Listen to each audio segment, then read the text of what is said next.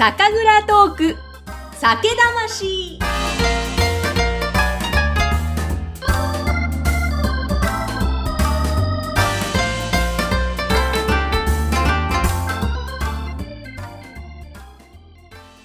皆さんこんにちは。ナビゲーターの山口智子です。今回の配信はクラウドファンディングでご支援をいただきました渡辺ゆいかさんの提供でお送りしていきます。引き続きお話を伺いますのは、千葉県香取郡神崎町、え鍋棚株式会社の代表取締役社長大塚寛さんです。よろしくお願いします。はい、よろしくお願いします。えー目の前に前回もね乾杯していただきました不動の純米吟醸鶴石絞りの美味しいお酒いただきながらお話を伺っていますが大塚さんやはりお酒はお強いんですか？うーんと、前は、まあ、比較的強かったです。最近は あんまり強くないですね。日本酒はもともと若い頃から結構飲まれ日てたんですか？本酒はあんまり飲まなかったと思いますね。結構ね、我々高校時代、言っちゃっていいのかな、高校時代から酒飲んでた世代なんですね。ええだから、当時はウイスキー飲んでましたよね。ああかっこいいです結構ね。そうかバブル期バブル、いや、バブル期じゃないですよ。そそこは違いますねもっと前ですよ。でもまあ、日本酒もね、たまには飲飲んだと思いますよ。へえじゃあ本当に本格的にちゃんと味わうのはお仕事入られてからそうですね。味わって飲むのななったのはそうですね。まああの前回もお話伺いましたけど、以前はね、全く別の業種のお仕事をされてて、で、大塚さんご自身も大学からアメリカに行かれて、うんもう英語が今ご堪能でいらっしゃる。いや、もう、うん、もう錆びついてますけども。いやいや、だってあの、今ですね、目の前にあの、こちらの鍋棚さんのパンフレットがあって、この蔵見学のパンフレットで、全文英語でね、書かれているのは、うんこれ全部英訳されたのが。ね。そうですね。私やりましたけど、そして、このラベルの英語の表記とかも、そうですね。うん一応。えでもその辺ってやっぱすごく強みですよね、英語。うーん、でも英語今できる人いっぱいいますからい。や、全然できません。そうですか。また、今はね、コロナ禍ですけども、それこそ蔵見学におそらく海外の方も結構いらっしゃってたと思うんですよ。うんそうですねこの間ね、オンラインでうん英語でやりましたよ。ええすごい。しかも今年一回やって、去年の暮れもう一回やりましたね。だから、二回やりましたよ。英語で。海外の方と、そう。ハワイの方、まず最初にハワイの方うんと、20人ぐらいかな ?30 人ぐらいかなで、英語で紹介して、蔵の中、先ほどあのご案内したように、バーッと曲がっええて、各、なんていうんですか、工程を説明していって、ってやったんですよ。ええ結構受けまましたね。全部大塚さん英語でしいや、たかバーって喋って、喋いやいや、それはもうね、喋りながら大変でしたけどね、本当に。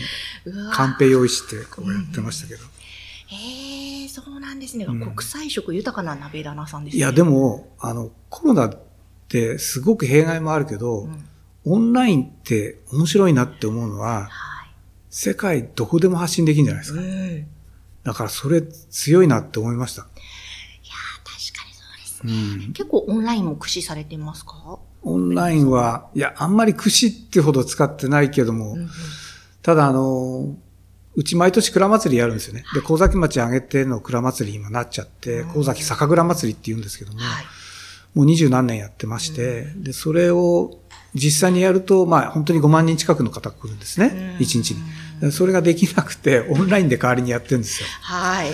でそれがまあ何百人しか来ないんですけど、でも、それでもね、うん見ていただけるだけ嬉しいかな、みたいな。で特にやっぱりほら、そういう祭りやると限定誌って作るんですよ。はい。その限定誌が人気でえ、今年もやらないの？とかね、もういっぱい電話かかってくるんですよね。そうなんですね。で一応今年もやりますけども、うんうんうん3月26日に。はい。3月26日にオンラインで。オンラインで人油蔵祭りっていうのをやります。うんはいはい。あ、もうこれちょっと後でテロップちょっとはいご覧に入れますそうので。ですね。あの、ぜひぜひ番組の説明欄のところにも、はい詳細を掲載したいと思いますので、はい皆様ぜひご覧いただきたいと思います。そうか、でも、何万人もリアルでやってた時はいらっしゃったっておっしゃってましたよね、ね。蔵祭り。うん、すごかったですよ。本当に。多分、一日の開催でこれだけの人が来られるっていう蔵祭りって、日本一じゃないのって僕は思ってます、ひそ、ひそかに。で、それだけの方が来ても対応できる蔵の広さですよね。うん、そうですね。ただ、うんあれなんですよ。うちと寺田さんもね、一緒にやっていただくんですけど、約150メーターぐらい離れてるんですね。その間国道なんですけど、うんそこを封鎖しちゃうんです。で、歩行者天国にしちゃうんです。寺田さんというのは寺田本家さんですね。寺田本家さんですねうんうんうんうん。えー五人娘ってお酒作ってますけどえ、えそことうちと繋いじゃってうん、全部歩行者天国にして、その間に出店が200軒ぐらい並ぶんですよ。だから、この街中が、うちの蔵だけじゃなくて街中が人で溢れるって感じですよね。いや、これはちょっとまたリアルでできる日が来てあ後であの映像像をご覧に、あの、うんうん入れますので。はいわあ、今年はその3月26日の3時から4時まで土曜日ですね、YouTube のライブ配信があるということなので。そうなんですよ。いや、これはぜひちょっと YouTube 皆さんご覧いただきたいですね。そうですねうん。ぜ。ひ、ぜひ。いや、でも、その、まあ、寺田本家さんと、そして、鍋棚さんが、この神崎町には2つ蔵があるわけですよね。そうですね。で、しかも、今日は私、バスで来たんですけれどうんうんうんも、道の駅の発酵の里神崎という道の駅に泊まったんですね。はい。発酵の里この神崎。これ、うん町のこともぜひ、あの、ご紹介いただきたいんですけれども。そうですね。だからあの、この蔵祭りを始めて、で、町も多分、まあ、最初、人乳蔵祭り始めた時に二十数年前ですけど、それで、まあ10年やった時に、寺田さんも自分、個別に少しずつやられてたんですね。自分たちの蔵祭りを。で、10年経った時に、寺田の社長に行って、一緒にやりませんかって言ったんですよ、僕が。それで、その時にやるって言うから、じゃあ町長に実行委員長になってもらって、町全体の祭りにしましょうよって、それで始まったんです。で、その時の町長、今はもう変わっちゃったんですけども、その時の町長が、やっぱ発酵の里っていうのがいい名前だっていうことで、まあ、それを起爆剤じゃないけれども、町の活性化につなげるっていうことで、道の駅もその名前にしたんですよ。まあ、もともとその、利根川沿いの町で、えー昔はあの、ここに酒蔵7軒あったらしいですよ。そうなんですね。で、味噌蔵もあったし、醤油だけでも3軒だか4軒あったし、結構発酵は昔からの文化なんですね。神崎町も。はい。だから、それをそのまんま引き継いで発酵の里っていうことで、で、酒蔵祭りで、まあ大々的に全国に広めようってことになったと思うんですよね。えーだから道の駅もうん作った時に名前を発酵の里神崎ということになったと。これは発酵好きにはたまらない里うですね。ん、だから一生懸命、私実はみ駅長なんですよ、あそこに。あ、そうなんですか？ボランティア、ボランティアなんですけどなんと、駅長。それで、発酵食品を一生懸命今集めてて、はいで地元のものも増やしたいんですけど、なかなか増えていかないのが実情なんですけど、だから全国の発酵食品があそこに集まってますんで、ぜひ、お酒だけじゃなくてですね、うんうん発酵食品の方も味わってほしいなと思います。そうなんですね。あの、さっき酒粕あんパンいただきました。ああ、あれうちの酒粕です。そうなんですね。すっごい美味しかったです。一番人気って書いてありました。ありました。うん よかった。はい。あ、そっか。駅長大塚さんだったんですね。そうなんですよ。ボランティアです、みんな。あーなんか、やっぱり発酵のその食品って、もちろん世界にはありますけども、うん日本ならではのその発酵の力って、やっぱ、もうそれはね、あの、実はですね、麹が鍵を握ってまして、ええこれ話すと長くなっちゃうんですけど、よろしいですか？ひお願いします。あの、2014年に和食がユネスコの無形文化財に登録されましたよね。はい。で、あれで世界に和食が広まっていって、で、その、ついでに日本酒も一緒に海外に行ったわけじゃないですか。で、それ以来十何年、10年近くが経ってますよね。それで、もう、日本酒の輸出額も去年は400を超えて、すごく伸びたんですよ。すごくまだ伸びていくんですけども。で、今あの、日本酒造組合中央会がやろうとしてるのは、麹の文化を伝えるということで、麹そのものをユネスコの無形文化財に登録しようってことで、2024年登録を目指して今活動してるんです。で、我々もその麹って絶対いいなと思っていて、だから我々の蔵に来るとですね、麹を学ぶツアーっていうのができます。ええどういうツアーなんえですか、っと、酒の麹とは別に同じような麹を作るんですけども、その工程を手伝っていただくという、うわあ麹を作るんです。はい。で、うちに来て酒の麹を作って、この通り沿いにですね、醤油屋さんがいるんですけど、うんそこにも仲間になってもらって、あっち行って醤油を作るんです。ええそれを一日でやっちゃうっていうコースがあって。楽しいコースですね。で、それに麹を使った食事をこの神崎町で1軒、隣の佐原の町で1軒、成田で1軒って、そこに協力していただいて、麹を使った美味しいものを出してもらうっていう。で、ついでに泊まるんであれば、ちゃんと宿泊先も紹介して、でそういう一つのトリップの流れを作っちゃったんですね。だから、麹学ぶツアーじゃないですけども、はい、で、もともと我々酒蔵ツーリズムって言って酒を中心にやってますから、はい、えっ、ー、と、飲食店さんと宿泊先と手を組んで、そのパッケージも作ってやってるんですね。だからそ、その延長線上にまた工事をやろうってことで、今年また、えっ、ー、と、やってます。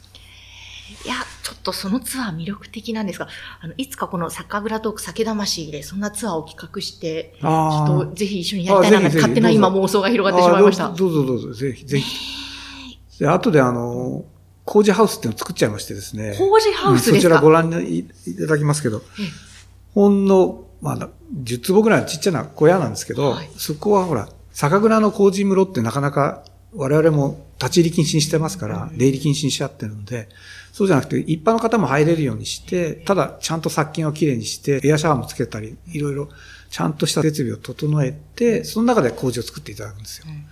だから、決して、まあ、あの、変な工事じゃないですし、酒米をちゃんと使って70%の磨いた、本当の酒を作れる麹を作るってことなんで、あの、町の麹屋さんとはちょっと違います。わー、うん、ちょっとそれは、あの、ぜひやります。はい、ぜひ来てください。結構ね、うん、あの、反響大きいんですよ。うんうん。いや、なかなか経験、体験できないじゃないですか。そうですね。うん、だからそれをもう丸ごと体験してもらっちゃおうみたいな。しいですね。え、でも、そこまでその大塚さんが麹でやっぱりすごいなとか魅力があるな、どの辺に感じられますか？パワーと言いますか。いや、だって、うん、麹って、学名アスペルギルスオリゼって言うんですけども、もともと麹文化って東アジア一帯にあるんですね。朝鮮半島から中国一部、台湾、日本含めてあるんですけども、もともとアスペルギルスフラワスって言って、毒性のある麹だったんですよ。それを日本に来た時に、日本人が丁寧に繰り返し繰り返し丁寧に作っていたら、いつの間にか毒がなくなったんです。千年の間に。それがオリゼって言うんですよ。はい。だから千年工事って言うんですよ。あ、そうなんです。そうなんですか？そうなんです。はあ、よく聞きますもんね、千年で、それは今国の金として、国金として扱われてるんですけど、うん、みんな誰も知りませんけどね。本当は輸出もしてはいけないような、そういう性質のものなんですけど、ただその日本人が、この、なんていうんですか、勤勉さで作り上げた工事ですから、それが日本酒のもと、それから醤油、うん。みりん、が味噌。みんなベースになってるわけですよね。だから、麹って日本の食文化そのものですよ。うん。だからこれは面白いなって思ってます。面白い、その麹のいろんな食品もそうですけど、うん、日本酒もまさにそうですね。麹を使って、うん、ね、でんぷんからお酒作るなんていうのは日本酒しかないですからね。みんな糖分から酒作ってるわけですけど。でんぷんをやっぱり糖分に変える麹の力ってすごいんですよね。そういう意味でも日本酒も日本文化食文化そのものですよね。うんうん、そうなんです。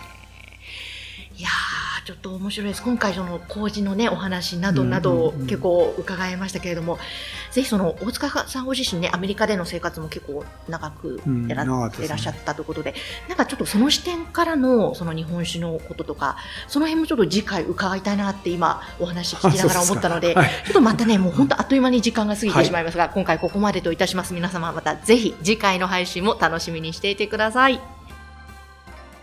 さて、今回の酒蔵トーク酒魂、こちらはクラウドファンディングでご支援をいただきました、渡辺ゆいかさんの提供でお送りしました。大塚さんありがとうございました、はい、ありがとうございました。